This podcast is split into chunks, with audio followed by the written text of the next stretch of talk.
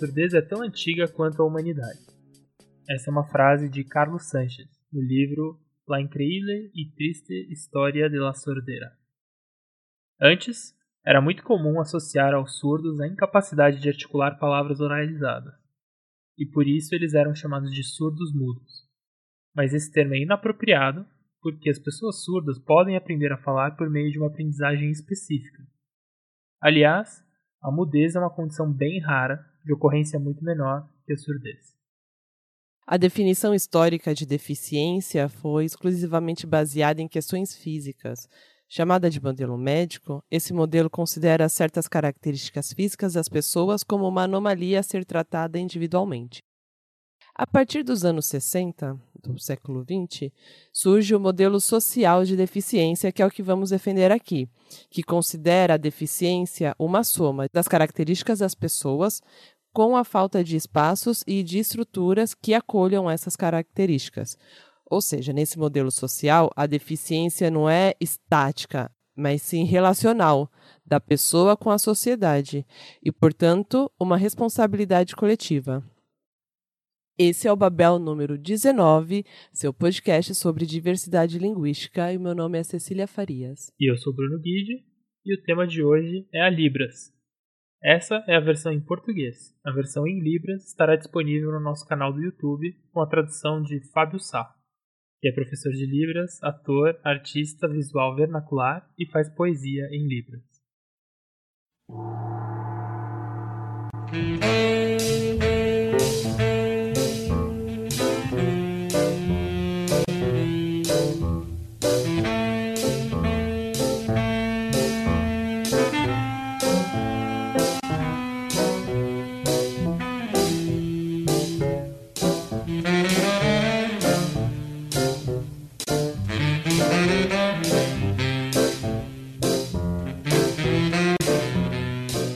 Vocês sabiam que o Brasil oficialmente é bilíngue, né?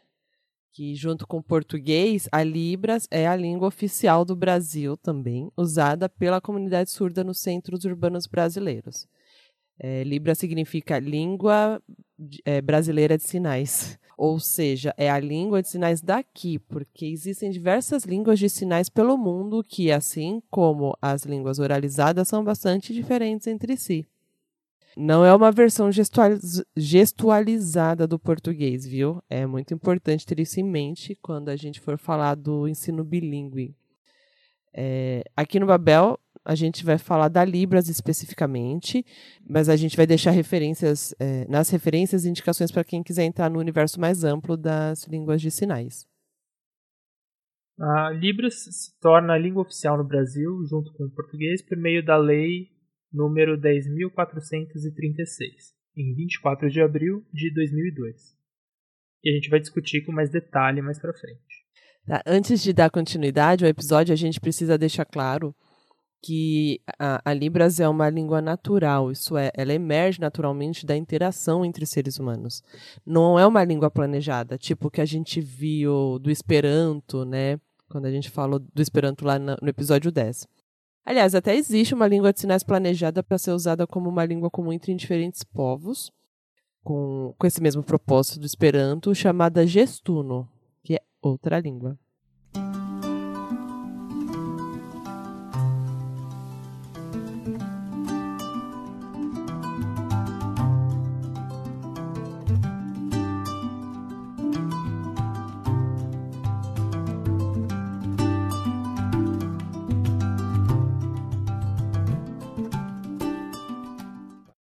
A história da Libras anda junto com a história dos surdos no Brasil. Antes de falar especificamente dela, vamos passar por um panorama geral sobre o tratamento dado à comunidade surda nesse país. É, antes, a gente faz um histórico geral de educação de surdos. É interessante ver que existe um histórico de associação entre a linguagem e a capacidade cognitiva, como se fosse a única forma de aprendizado de modo que os surdos antes eram tratados como pessoas que nunca acessariam discussões intelectuais mais refinadas. Ou seja, é a linguagem como uma forma de humanização do indivíduo, a linguagem oralizada nesse caso. Por exemplo, na Roma antiga, quem não falava não tinha direitos legais. tipo, não podia receber herança, sabe? É, se bem que tem que acabar a herança, mas. Ai, vou me segurar um pouco. É, e a Igreja Católica mesmo não reconhecia a alma dos surdos como imortal, porque eles não, pedi, não podiam dizer os sacramentos. Olha só. Aí lá no século XIV surge a primeira iniciativa de instruir surdos por meio de uma língua de sinais é, feita pelo Bartolo della Marca d'Ancona. Com o fim da Idade Média e o aumento da aglomeração. Olha o gatilho, galera. Ai, que saudades. Ai. Em, tá, vamos fazer uma aglomeração Babel quando. Isso ah, aí, sim, quando tiver todo mundo vacinadinho. Então, daí quando começou a rolar aquela aglomeração em centros urbanos, cresceu também a interação cotidiana entre surdos. É, o primeiro modelo de comunicação visoespacial foi criado por Charles Miguel Lepé. Ele, isso daí foi a minha pronúncia, né? Michel. É, então. É o Carlos Miguel. Carlos Miguel Lepé. O pé. Não, enfim, fiz uma leitura. Nossa, que horror. É, ele aprendeu a língua de sinais usada entre surdos de Paris, escrevendo uma gramática dela e abrindo o Instituto Nacional para os Surdos Mudos de Paris, a primeira escola pública desse ensino no mundo. Esse método acabou influenciando diversos outros sistemas visoespaciais pelo mundo. Aí o Samuel Heinecke foi, ele foi o fundador do que é chamado oralismo e do método alemão que previa somente a oralidade do ensino de surdos. É, e ele se baseava na ideia de que os surdos deviam aprender língua oral para se inserirem na sociedade. Para ele, o pensamento era possível se desenvolver por língua oral. Existe até uma geopolítica envolvida nesse processo, né? É, que tem relação, inclusive, com os processos de unificação da Alemanha e da Itália lá no século XIX. Mas eu não vou me aprofundar nisso, senão a gente nunca chega no Brasil desde esse momento vai rolar uma oposição entre os defensores do oralismo, né, que acho que os surdos têm que aprender a oralizar de alguma forma, e os defensores do gestualismo, que defendem uma língua própria dos surdos é, de caráter visoespacial. É, o ano de 1880 é muito é, marcante na história da comunidade surda, porque rola em Milão o segundo Congresso Internacional de Surdos Mudos, que marca de forma negativa a história da, da comunidade surda. Nele foi condenado ferozmente o uso de sinais. E a maioria dos congressistas, que eram os europeus oralistas e ouvintes, votaram pela implementação do método oralista e a proibição das línguas de sinais. Pensa, um congresso de educação de surdos que proíbe línguas de sinais. Impressionante o que o europeu pode fazer, né? É, o capacitismo envolvido nisso, enfim. Aí tem o Laurent Leclerc. Nossas pronúncias estão afiadíssimas hoje. De todas bem abrasileiradas. enfim, ele era surdo é, e ele foi educado de acordo com o método lá do Michel Lepé, né? Com, ou seja, né, o gestual. Aí, com o Thomas Gallaudet, ele fundou a primeira escola de surdos lá nos Estados Unidos. Ele defendia a surdez como uma diferença e não como um desvio. É, um modelo social para lidar com isso e não aquele modelo médico. Ele também defendia que a comunidade surda pudesse aceitar a cultura de sua língua em vez de buscar se tratar, entre aspas, aspas para se aproximar da comunidade falante. Ele também defendia o ensino de que o ensino de língua devia atender à satisfação pessoal e não a uma integração na comunidade ouvinte. Ou seja, ele defendia que a gente entendesse as línguas de sinais como minorias linguísticas e não como línguas deficitárias. E além, essa posição defendia um modelo bilíngue para a educação de surdos, e não o monolinguismo defendido por quem achava que os surdos tinham que aprender a oralizar. Aí, seguindo então, antes da gente entrar no Brasil, em 1960, o William Stockow publicou um trabalho. Como que é? Stockholm. É porque é um cara que a gente estudou é, na disciplina de multimodalidade da linguagem. Hippies. É... Vai, vai, vai, Bruno. Foco.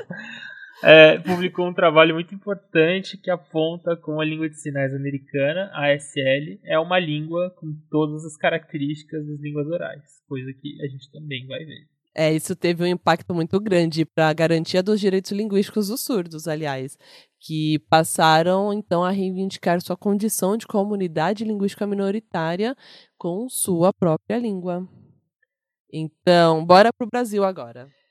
É, a história da educação para surdos no Brasil tem como marco a chegada do Eduard Rouet, em 1855, convidado pelo Dom Pedro II para abrir o Imperial Instituto de Surdos Mudos em 1857.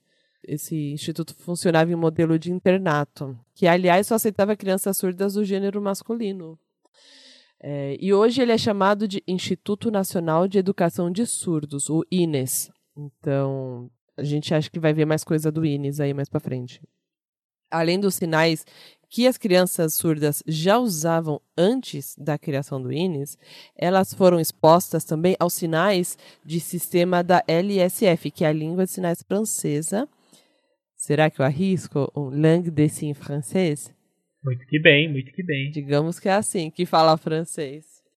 Enfim, é, é isso, né? Além do que elas já, dos sinais que elas já usavam entre elas, elas também tiveram contato com essa língua de sinais francesa. É uma coisa que é bem louca. Sabe quando a gente fica analisando família linguística? Árvore, tronco, sei lá o que, família e tal. De certo modo, a gente pode dizer que a Libras e a ESL, né, que é a, a língua de sinais dos Estados Unidos, elas são línguas irmãs, porque as duas têm origem na língua de sinais francesa, né? Porque rolou um processo parecido lá no, nos Estados Unidos de chegar professor francês. Sei lá, é como se a língua de sinais francesa fosse tipo latim e a Libras e a ASL fossem o catalão e o romeno. É, e até queria acrescentar uma coisa, assim, que acho que vai valer episódios futuros do Babel a gente pegar alguma outra língua de sinais para falar um pouco sobre esses parentescos, né? Porque as línguas são aparentadas, elas têm influências e genealogias próprias que são bem diferentes da, das genealogias das línguas verbalizadas, né? Isso daí é um tópico muito, muito interessante, assim, ver que, sei lá, tem isolante na Guatemala, acho.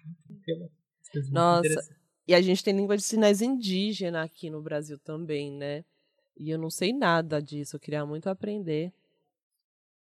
É, voltando para a história, então, né, do, da Libras, é, depois que esses alunos do INES se formavam, né, eles voltam para os seus locais de origem e disseminam a língua de sinais brasileira. E é por isso que a gente chama essa língua de sinais, né, de brasileira. Ela foi se espalhando pelo território a partir do, dos ex-alunos desse instituto, né.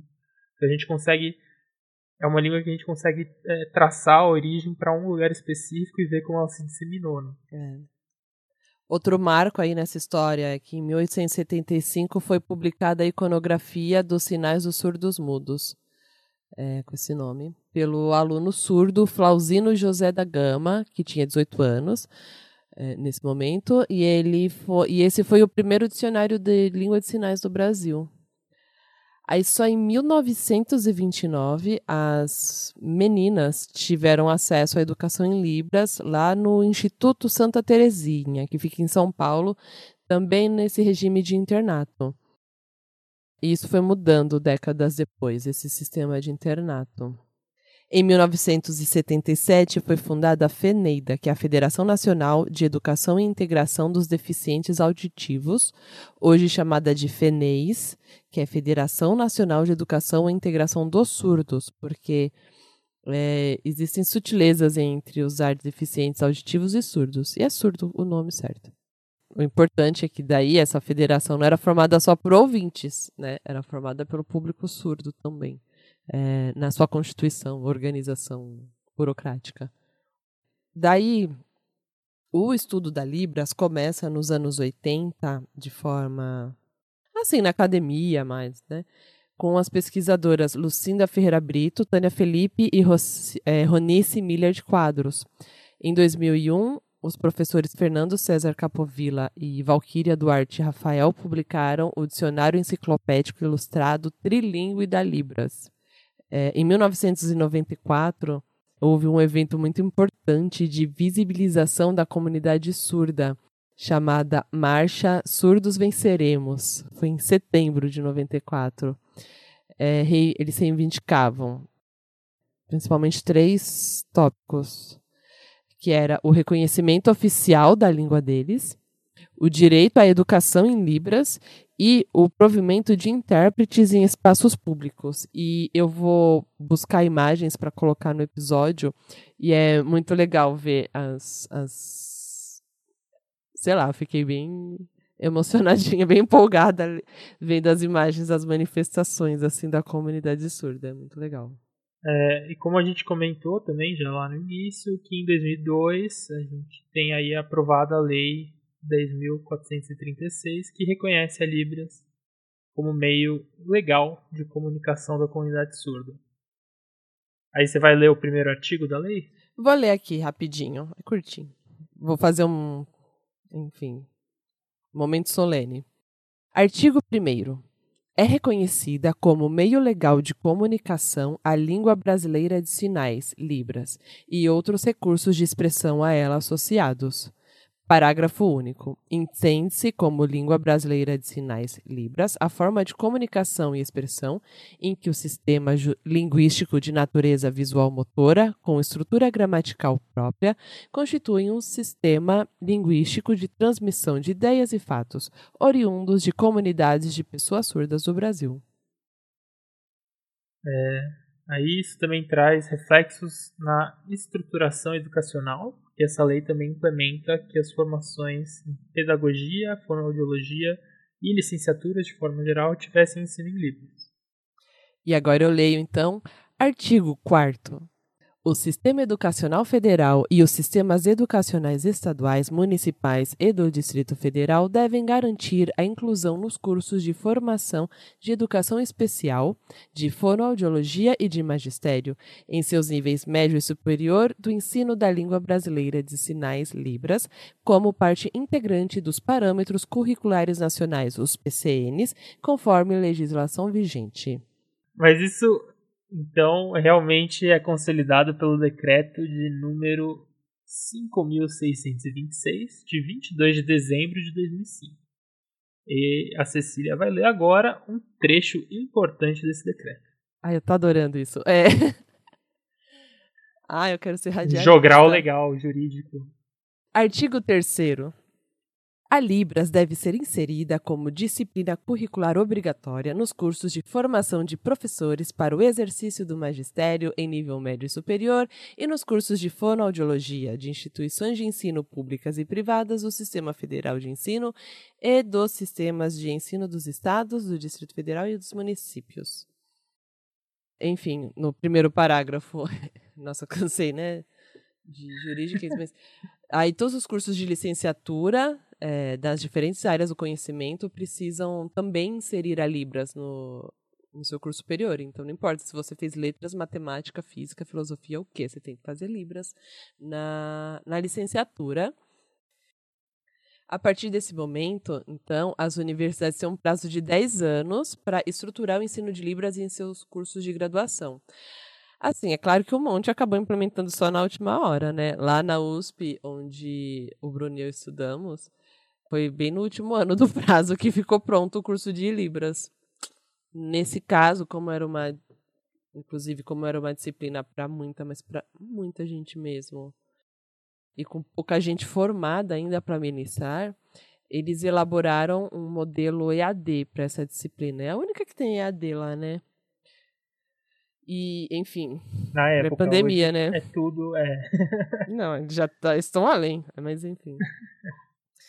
E essa lá ela é, ela é, coordenada pelo professor Felipe Venâncio, que tem muita pesquisa nessa área, e inclusive as videoaulas dessa disciplina elas ficam disponíveis para acesso de todo mundo. Então, mesmo quem não é da USP consegue fazer esse curso, sabe?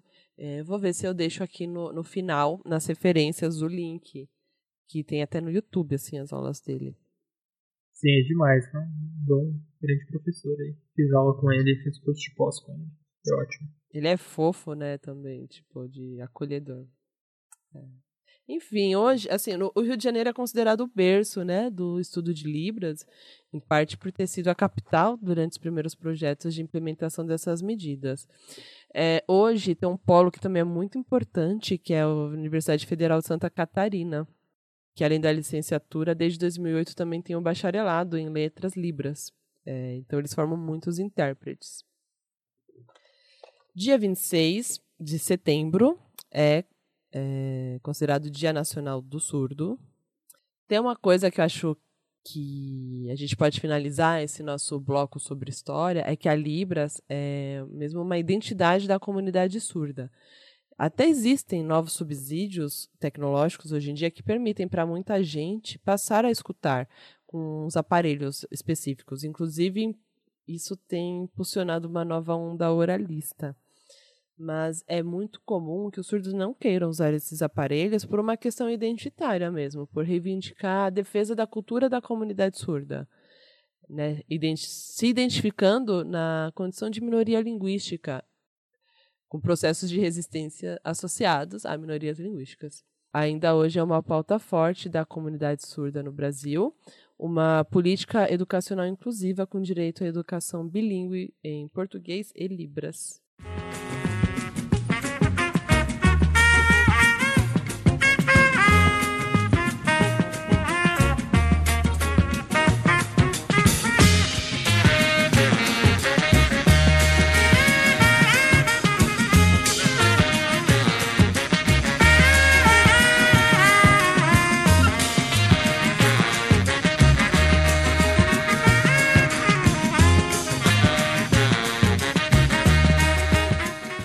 Esse normalmente é o momento do episódio que a gente apresenta um trecho curto né, de áudio de um falante nativo da língua do nosso tema da vez. Mas hoje vai ser diferente. Isso. Na versão em Libras desse episódio no canal do YouTube, nesse momento a gente vai inserir, a gente vai apresentar um trecho do documentário Movimento Surdo 10 anos da Lei de Libras do qual a gente vai falar mais nas referências. Aí vai ter lá alguém falando: ah, mas a gente que é ouvinte vai ficar em desvantagem desse jeito. Olha, a gente vai sim. Mas a gente está o tempo todo, a gente vive num mundo que é feito para quem é ouvinte, a gente fica mal acostumado a ter um mundo pensado para a gente, né? Então, a gente precisa aceitar que o mundo às vezes não é feito, é, também é feito para outras pessoas. Inclusive, eu já deixo aqui a dica para quem é homem, para quem é branco, para quem é rico, para quem é hétero, para quem é cis. Nem sempre o mundo é feito para gente, tá? De qualquer forma, na, nessa versão em português, a gente, eu vou aproveitar esse espaço para contar que existe música para surdo. Olha só. Ah, que demais. É, tanto que nós estamos usando músicas ao longo desse episódio, não? Olha só, o som é uma onda capaz de se propagar pelo ar a partir das vibrações das suas moléculas, né? Aí, para os ouvintes, o som vibra os ossos e membranas lá dos ouvidos, que são traduzidos em estímulos elétricos e direcionados ao cérebro, que interpreta esses estímulos. Quando a pessoa é surda, ela também recebe essas mesmas vibrações. Só que existe geralmente algum problema na comunicação dessas vibrações para o cérebro e que acaba não reconhecendo essas vibrações como sons. Só que isso não significa que ela não sinta a música. Aliás, muitas vezes ela é até mais sensível do que os ouvintes para esse tipo de vibração. E, inclusive, ela pode consumir conteúdo musical. Por conta disso, a gente tem usado aqui ao longo desse episódio músicas com um tipo de vibração que propicia apreciação também para os surdos.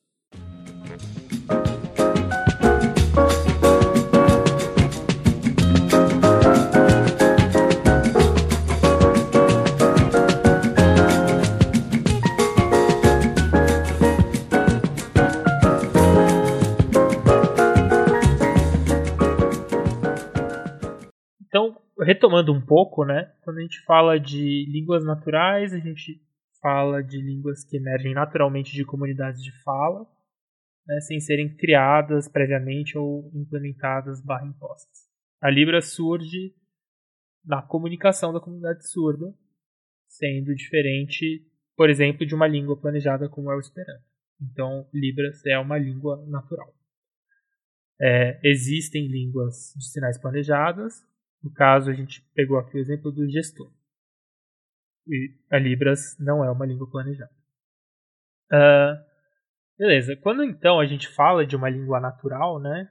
É, e a gente já também deu esse spoiler, né, de que é uma língua que tem funcionamento linguístico muito é, diferente da plataforma, do meio, né? Mas igual em outros termos para a uma língua é, oralizada. O que a gente quer dizer com isso também é, por exemplo, tem item lexical nas línguas de sinais. Então, a gente tem estruturação interna dos sinais. E é justamente seria o equivalente àquilo que a gente chama de palavra nas nossas, na nossa língua oralizada. É, Stockel, agora falei um pouco melhor, está melhorando. Vai lá. Propôs três tá parâmetros para descrever. Tá ótimo. Tá ótimo? É. Tá. Fala, desculpa, te, te cortei. Não, sem problema.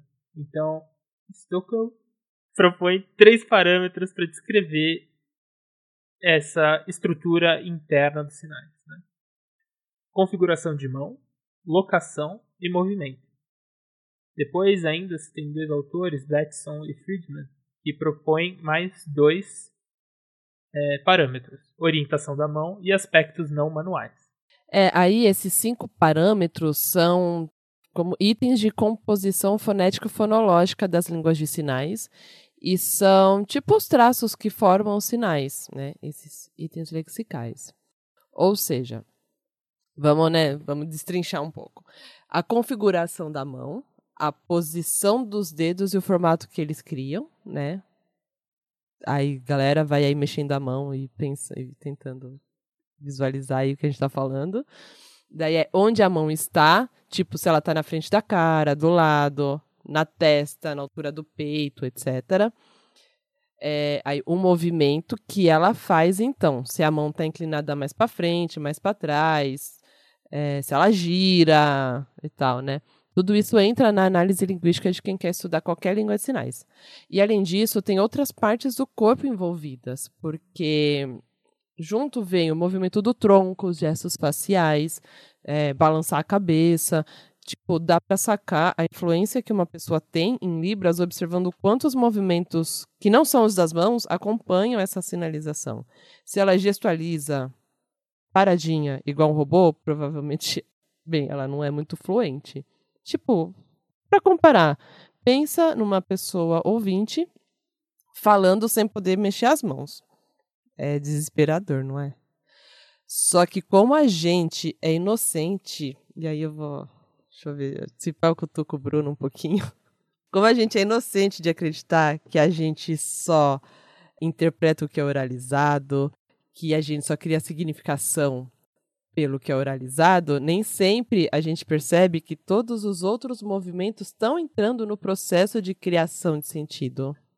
É só uma coisa para responder. Não, não, não me senti provocado, não. Na verdade, eu acho que faz bastante sentido. É porque, bastidores, exemplo, pessoas... galera, de coisa minha com o Bruno aqui, tá? Não, mas é que a gente entra em contato com as pessoas pelo podcast de forma descorporalizada, né? As pessoas ouvem a nossa voz, mas assim, tá realmente descorporalizada, porque quando a gente sorri, a voz fica de um jeito. É, é acompanhado de todo tipo de gestos quando a gente conversa aqui, né? Quando a gente tá, fazia presencialmente, é, mexe as mãos, tem todo, todo outro tipo de sinal tal. Na verdade, é isso. Tem um pedacinho da língua oralizada ali que até que vai, assim. Mas, assim, se ela fosse completamente demovida de outras características, tipo ritmo, entonação, cadência, sei lá, todas essas outras coisas, é, ficaria completamente robótica, né? completamente artificial. Google Translator Google Translate. É um, é um grande problema. Enfim, não vou entrar nesse tópico. Nossa. Que é um tópico que eu gosto, que é, é geração de, de fala. Mas é, um, é uma dificuldade, né? Porque você tem que imitar um monte de coisas que estão além só do, do fonema, né? Uhum. Você, você fala, ah, encadear fonemas é até que fácil. Agora, por que, que isso fica tão artificial? Porque não é. A gente usa todos esses outros recursos. Né? Tanto que, assim, voltando mais, quando a gente vai descrever as, a, a, Libras, as unidades mínimas de descrição são esses cinco parâmetros que a gente citou. Depois é identificar as suas ocorrências, as combinações possíveis e as suas variações. É, inclusive, existe um inventário de configurações de mão feita por Ferreira Brito. Em algum momento eu lembro de pôr nas referências, tá? E tem coisas específicas também, né, do estudo de línguas de sinais, que é como hum, é, diferenciar a mão dominante de não dominante. Geralmente, a mão direita é a, é a dominante para os destros e a esquerda para os canhotos, né? E aí, cada configuração pode ser feita pela. Você tem que ver se ela é feita pela mão dominante ou pelas duas mãos, dependendo do sinal. É tipo, a que faz o movimento enquanto a outra é meio que a que recebe, né? Enfim. É, tem a classificação dos movimentos, que eles são descritos por tipo, direcionalidade, maneira, frequência.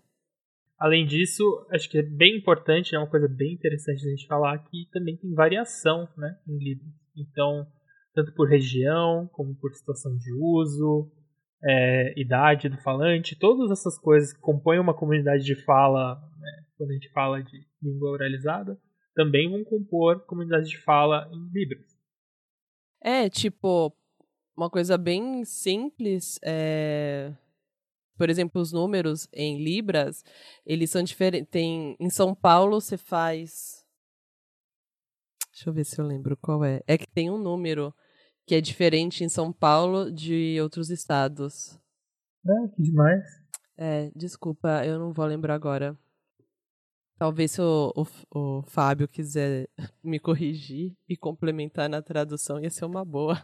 Além disso, cada ocorrência na língua é única. Igual quando a gente fala, a gente nunca fala tudo igualzinho a gente falou anteriormente. Tipo, o som mesmo da nossa voz, mesmo a mesma pessoa falando a mesma palavra, sai de outra forma, né?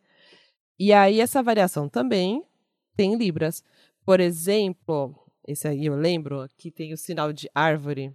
É, ele é com a mão dominante, tipo na altura da cabeça, né? Eu sou destra, então para mim vai ser a mão direita do lado direito da minha cabeça, com o braço esquerdo reto, com a mão esquerda como se estivesse apoiando o cotovelo direito. Assim, qualquer coisa joga árvore libras aí, enfim, se minha descrição não for o suficiente. A configuração é com os dedos da mão direita para o alto e é feito um giro com o punho, né? Se dá uma girada. Só que na conversa cotidiana nem sempre se realiza um movimento do braço de apoio, por exemplo, né? Esse braço esquerdo, às vezes na, na, no, no, na fluição, na fruição, no fluxo de no fluxo é, a pessoa nem coloca o braço de apoio ou o giro do punho, ele não é completo. Você meio que só sobe o braço. Às vezes você só sobe o braço direito na direção convencional e pronto, aquilo já é árvore. E tipo, é tipo a gente falando, a gente fala vamos mesmo, você, em vez de você, a gente nem também não completa, sabe? Enfim, varia muito as coisas. É, curiosidade, eu sou canhoto. é, aí... Mas, por falar em árvore, né, eu queria também, acho que trazer uma coisa que já apareceu numa outra língua que a gente falou. Mas esse sinal que a Cecília descreveu, né, ele, se vocês procurarem depois a imagem e tal, ou enfim, tentarem reproduzir a partir da descrição, é, dá pra ver que ele imita a imagem de uma árvore, né? Parece que você tá fazendo a imagem de uma árvore com as suas mãos. E aí diz que as línguas, é dito, né, que as línguas de sinais apresentam o maior número de palavras icônicas, ou seja, palavras cuja forma apresenta alguma relação com o conceito que elas expressam. É, com um número menor de palavras arbitrárias. Só que a iconicidade delas é arbitrária, e aí antes de passar para continuar esse tópico, eu só queria lembrar de, de um outro exemplo, né, que a gente falou dos ideogramas, quando a gente falou de mandarim, por exemplo, Que é aquela coisa, né, que muita gente tenta relacionar, ah, não, ó, esse símbolo aqui parece uma pessoinha tal, mas é, é, muito arbitrário ainda assim, né? Vai lá, Cis. É, né, o que a gente, quando a gente fala que a iconicidade é arbitrária, é, né, como assim? Quando é arbitrário, a gente, é, é para quem, sei lá, não está acostumado com o que a gente fala lá na linguística, né? Arbitrário é quando você não tem motivação do signo, né? Tipo, não tem nada no, na palavra papel que faz. Não tem nada no papel, no material papel que faz ele ser chamado de papel. Então, disso que a gente quer dizer de arbitrário e. Enfim. Né? Por que, que é uma iconicidade arbitrária? Por exemplo, em Libras, em ASL, né? Já que são línguas irmãs, é esse aí que eu, que eu, que eu comentei, né? O símbolo, o, a palavra árvore. Mas, por exemplo, na língua de sinais dinamarquesa, essa, as duas mãos fazem um movimento simétrico, arredondado, que vai descendo e fazendo uma curva no meio, quase um violão, só que é uma coisa que lembra você fazendo tipo a copa de uma árvore, vai baixando e fazendo tronco. É icônico porque lembra uma árvore, mas é outro ícone. Aí, por exemplo, na língua de sinais chinesa, as duas mãos formam um semicírculo com os, dedo polega os dedos polegar e indicador, aí eles sobem e descem as mãos tipo, como que representando o contorno e a espessura do tronco. Então, mesmo que todos sejam icônicos, cada comunidade surda elegeu um aspecto para representar. Essa essa treta do da arbitrariedade e motivação de signo e tal é muito muito rica, né? Tem um texto ótimo do Jacobson que ele tratava um pouco da que ele defendia um pouco a a iconicidade mesmo, assim. Essa relação. Existia algum tipo de motivação simbólica, né? Enfim, texto bem interessante. Mas, mas é isso, de todo modo a relação é arbitrária. Na linguística antropológica tem algumas coisas assim. E tem quem estude, né? Aí tem a Mahayana, eu lembro sempre que ela mostra o, um pouco é, simbolismo sonoro, né? Que é você tem aquele estudo, tem um estudo clássico que são duas formas geométricas. E aí você tem que escolher. São duas formas geométricas, uma toda cheia de pontas e outra toda arredondadinha. E aí você tem que escolher o nome delas. E as opções de nome são Fufu ou Kiki.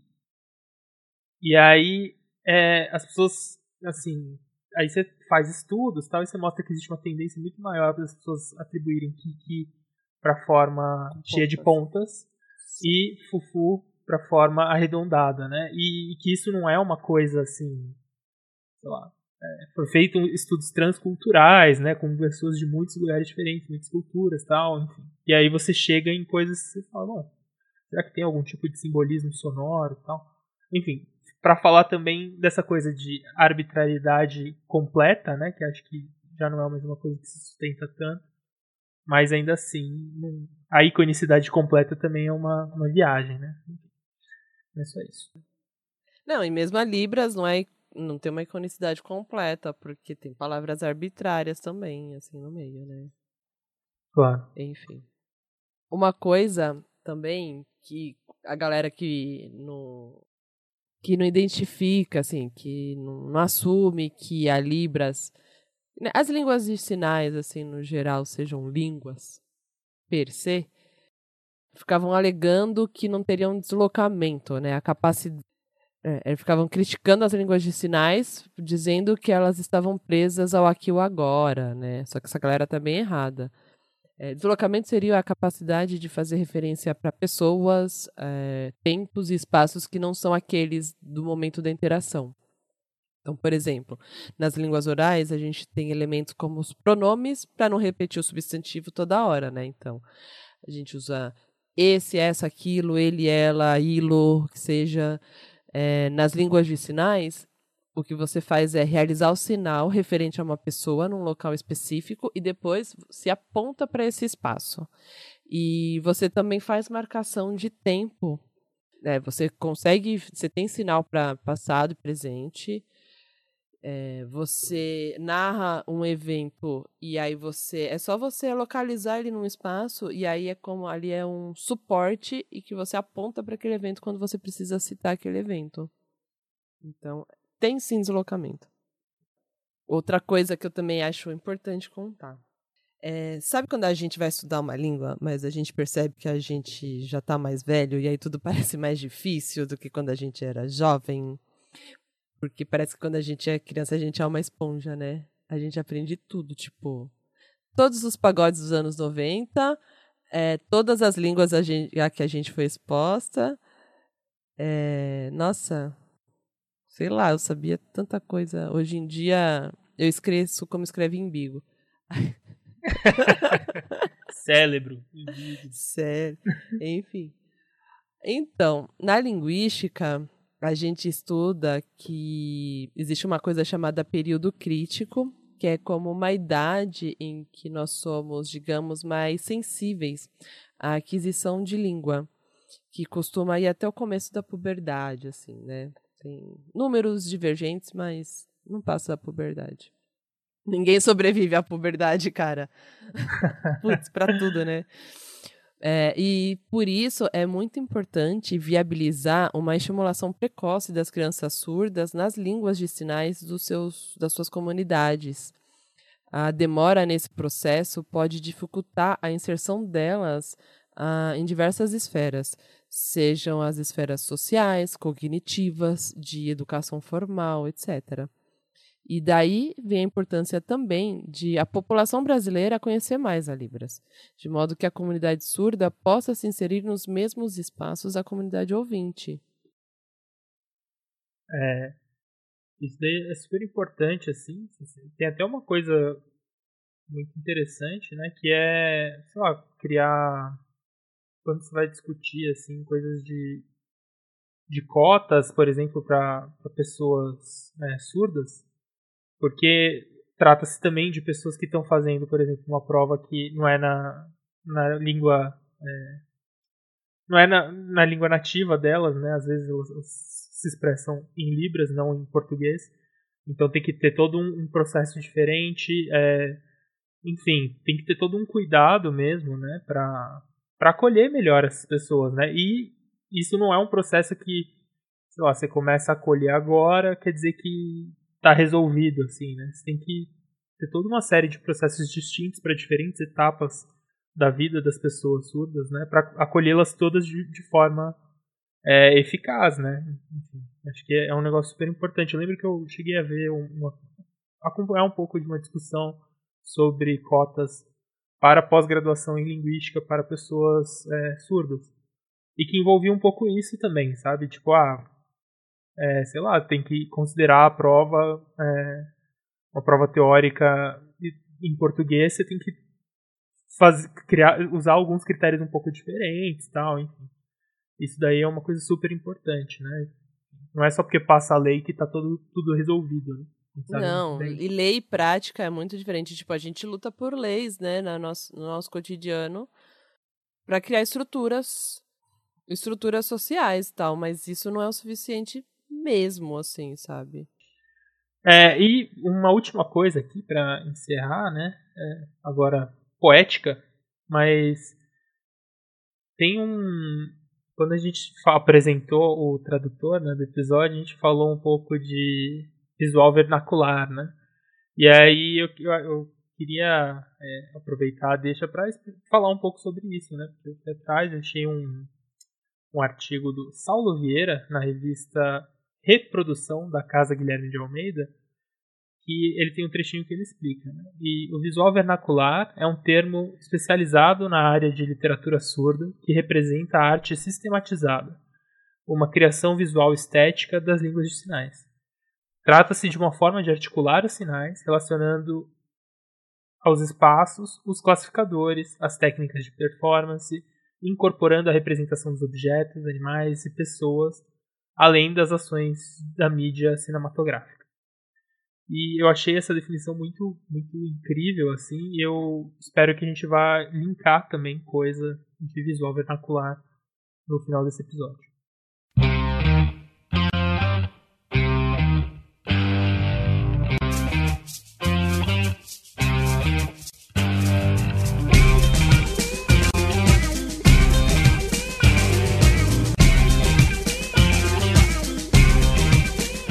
Vamos aprender Libras? Bora. Demorou. Então, é, a gente vai deixar aqui parte do curso de Libras da USP, né? Que fica disponível para o público tal, e tem disponível no YouTube.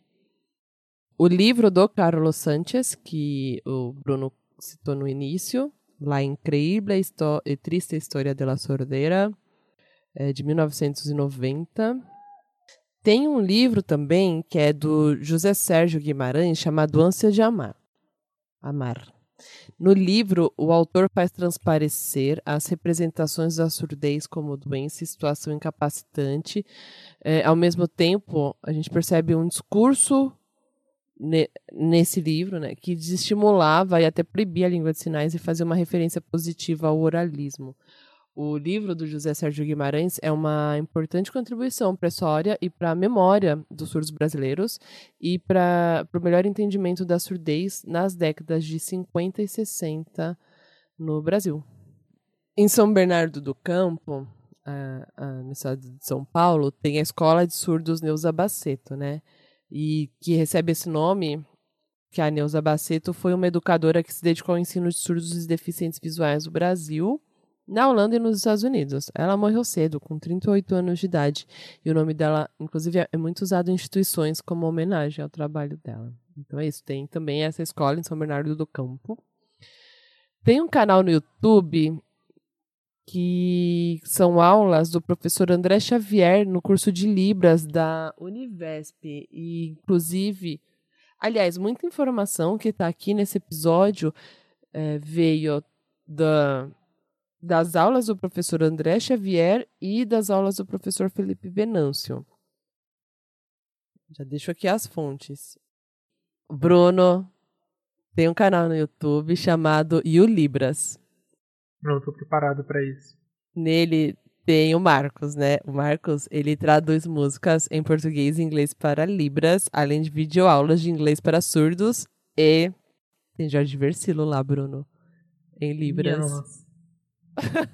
Se ele fizer um soueto, eu vou. Ah, bom, já, já vou assinar, né? Mas eu vou, sei lá. Eu não sei, eu não sei como reagir. Eu vou procurar aqui. Vou deixar também um documentário aqui chamado Educação Bilingue e Cultura Surda, que é muito interessante, né? Sobre essa questão da, da, da educação bilíngue. E tem um blog da Ana Paula Jung, acredito que se fala, escreve com J, que fala de. É, que chama O Mergulho Profundo. É. O Mergulho Profundo em Outro Mundo Possível. E é sobre questões da comunidade surda, assim. Então, tem muito documentário, entrevista, notícia, é, questões de audiências públicas e tal. Então, fica aqui, vou deixar aqui para quem quiser acompanhar mais essas notícias. Aí, vamos lá, filmes. Tem um que não é de Libras, mas que eu achei muito interessante que chama O País dos Surdos. Ele é de 92. E no início, ai, acho que tem no YouTube. Vou por aqui. No início tem um coral de surdos que é o coral todo feito em língua de sinais, sem nenhum som tal, é bem legal. Tem o documentário Movimento Surdo, aniversário da Lei de Libras, que ficou. que a gente citou já ao longo do episódio. Ah, e tem uma coisa. Não, ah, empolgado aqui. Não, é porque tem uma série que tá na Netflix é, chamada Crisálida, que ela é em português e Libras. Eu sei porque eu maratonei, né? Demais. E é, ela é gravada lá em Floripa. É, como né, a, a UFSC é um polo importante do estudo de Libras, inclusive, tem, tem muito a ver isso ser a série ter sido feita em Florianópolis, porque lá tem todo um rolê. Então, e assim, eu conheço o ator ah, do, do casal lá, o Leandro, muito legal ele. Enfim, tem a Crisálida, tem uma temporada, e é, é, é, legal que eles mostram coisas de cotidiano, assim, do surdo, sabe? Sabe? Tipo, problemas que. Né, de, é, desafios que eles encontram que a gente, como ouvinte, não para para pensar, sabe? Tipo, uma mãe surda com a criança ouvinte e tendo e perdendo a filha no mercado, sabe? Sei lá. É... Ah, vocês vão ver lá, tem várias coisas. Ah, e tem uma coisa também, né? A segunda temporada não rolou porque o governo, o atual governo federal cortou as verbas relacionadas a esse projeto. Então, não adianta fazer discurso em Libras no discurso de posse e cortar verba dos estudos de Libras e da produção de Libras, tá? Nem encarar Libras como a caridade que a primeira dama pode cuidar, porque coisa de mulher é cuidar, né? Coisa de homem é fazer política. Tomar no e, cu, velho. Como é que fala tomar no cu em Libras? Eu vou. Eu vou descobrir aqui. Enfim. Assim, para quem tiver também querendo ver mais coisas relacionadas a, sei lá, um modelo social de deficiência, né? É, esse que não acha que as características físicas são só anomalias e que são tratadas, devem ser tratadas individualmente, tem um filme que é muito gostoso de ver que chama Vermelho como o Céu, um filme italiano, e que trata de de um colégio de cegos, na verdade. Mas que eu acho que tem uma, é, uma, uma abordagem mais legal, assim, também, para quem quiser. É isso, né? Entrar no meio do, das inserções das pessoas é, com outras condições, assim, sabe? Boa. Eu tem... posso. Fala. Ah, fala. Não, termina aí, termina aí. Quer falar Você terminou. Filme? Não, não, é um, é um vídeo. Fala agora. Tá, eu apelei, mas. Não, mas é que assim, eu queria aproveitar porque fez um ano, é, uma, uma, duas semanas, é, que veio a Angela Davis pro Brasil, né? E aí, apro... repara a safadeza, né? Aproveitando que Libras é, costuma ser uma língua usada, né, para nas divulgações, né, enfim, tem sempre tradutor de, de Libras, né, nessas falas de eventos grandes tal, então eu vou aproveitar e indicar uma versão do livro que tem a interpretação uma, do vídeo da fala da Angela Davis, A Liberdade é uma Luta Constante, foi fantástica no ano passado, que está lá toda traduzida em Libras, né, e com legendas em português também, mas enfim, porque eu lembro que foi uma, inclusive uma uma interpretação que me chamou muita atenção, assim, foi muito legal, muito poderosa. Enfim, é uma fala da Angela Davis, né? Então eu apelei para poder recomendar a Angela Porra, Davis, Angela que seria Davis, difícil é. De recomendar no nosso podcast sobre linguística, né? Já que a gente nunca vai falar sobre inglês. E Não. aproveitar para recomendar uma pessoa incrível, né? Uma intelectual incrível. E essa fala que ela fez aqui no Brasil e que está toda traduzida em Libras no YouTube. É isso. Ai, eu só lembro que eu vi ela lá na escola do MST, velho. Você é louco. Ai, que coisa. Ai, foi tão bonito, porque quando ela, antes dela entrar, os movimentos que tinha lá, principalmente os movimentos negros, foram fazendo uma música linda, bat, tipo, batucando assim nas mesas, assim, e fazendo a música. E quando ela entrou, tava todo mundo meio dançando, meio na música, no, de não sei o que, de resistência tal. E aí ela entrou e a música só continuou, assim. Ai. Enfim. Nossa, demais, cara. Demais. Eu vi ela no Ibirapuera, saudades daquela aglomeração também. Tinha 20 mil pessoas no Ibirapuera, sei Maravilhoso. Vamos lá falar de música? Bora. Então, tem uma banda chamada Música do Silêncio, que é composta por surdos e deficientes visuais. E, inclusive, as partituras são escritas em braille. Vou deixar um link aqui da página para a galera conhecer a, a banda. Inclusive, vou deixar também um link aqui para uma entrevista com o pessoal, assim, mais uma música deles. Também existe chama Instituto Inclusivo Sons do Silêncio, lá em Pernambuco. A banda Música do Silêncio é daqui de São Paulo e o, o Instituto Inclusivo Sons do Silêncio é de Pernambuco. Deixo o link aqui também para vocês conhecerem. E também queria indicar alguns podcasts, né?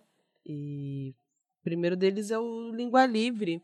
Eles, é, elas fizeram um episódio sobre Libras, e aí foi num formato assim.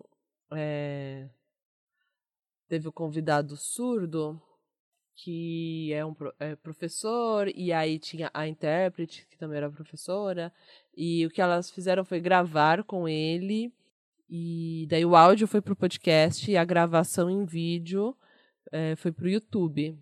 Então, vão lá, mais, mais coisas sobre Libras, porque nunca é demais. É, inclusive, o Linguística Vulgar tá também para lançar. Agora, eu não sei em que momento, né? Se a gente vai lançar antes ou depois, como é que vai ser. Mas se não tiver lançado ainda, fiquem atentos que o Linguística Vulgar vai lançar um episódio sobre línguas de sinais. Não é específico de Libras, mas vão lá. Eu sei que tem gente muito legal que foi entrevistada, até minha orientadora. Ó, spoiler! Bem, fiquem atentos. E o Revoar, cara, é um podcast muito bacana. E a primeira temporada é sobre preconceitos, né, sobre discriminação. Aí o episódio 5 chama Onde está a deficiência? Fala de, de várias outras questões, né? Mas aborda questões de políticas públicas voltadas para pessoas com deficiência. Enfim, ouçam todos os episódios do Revoar, mas esse específico sobre o tema de hoje. Acho que chegamos ao momento recadinhos. Uhul. Você quer começar, Ceci? É, eu vou começar mandando um abraço lá para as mulheres do Linguística Vulgar e as do Língua Livre, né, que também estão aí na como é que a gente chama? Podlingosfera? Lingosfera. Eu gosto de lingosfera, hein? Tá. a lingosfera. Então fica aqui meu abraço para elas. Boa. É, além disso, passar rapidinho os recados é, habituais, né? E acompanhar as nossas redes sociais sempre na arrobinha Babel Podcast, tudo junto. A gente tem a nossa playlist no Spotify chamada Torre de Dança, onde a gente coloca as músicas que tocam nos nossos episódios e teasers. A gente sobe todos os canais, todos os episódios no canal do YouTube também. E não só esse, né, que vai ser fundamental para ter a versão lá no YouTube, mas todos os nossos episódios estão lá. É, todas as referências dos episódios estão no nosso blog no Medium, é, ou Medium, ou Medium, e acesse o link na descrição do nosso episódio. É, queria deixar um recado, lembrar uma coisa também, que fazer, fazer coisa dá trabalho, né, gente? Ainda mais quando a gente, tipo, produzir conteúdo, né? É, a gente tem tempo de pesquisa, tempo para separar informação consistente, separar do que é informação e o que é mito, e show mito, aqui a gente não trabalha com mito, é, tempo para pesquisa de imagens, para pesquisa das músicas. Tipo, pensa, pensa os podcasts que vocês ouvem de grandes jornais, de grandes veículos de imprensa. Vocês já, já prestaram atenção nos créditos? Tem um milhão de gente envolvida. No roteiro, fulano de tal. Na pesquisa, não sei quem. Na mixagem. Na edição. No piriri pororó. É gente pra caramba. Aqui nós somos duas pessoas mas quem edita, né? Da, o pessoal da Stopin Podcast, mas olha, o trabalho é muito concentrado.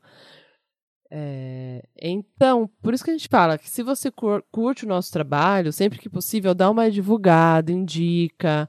É, e aí, quem tiver condições tal, é, pode considerar a possibilidade de ajudar financeiramente também.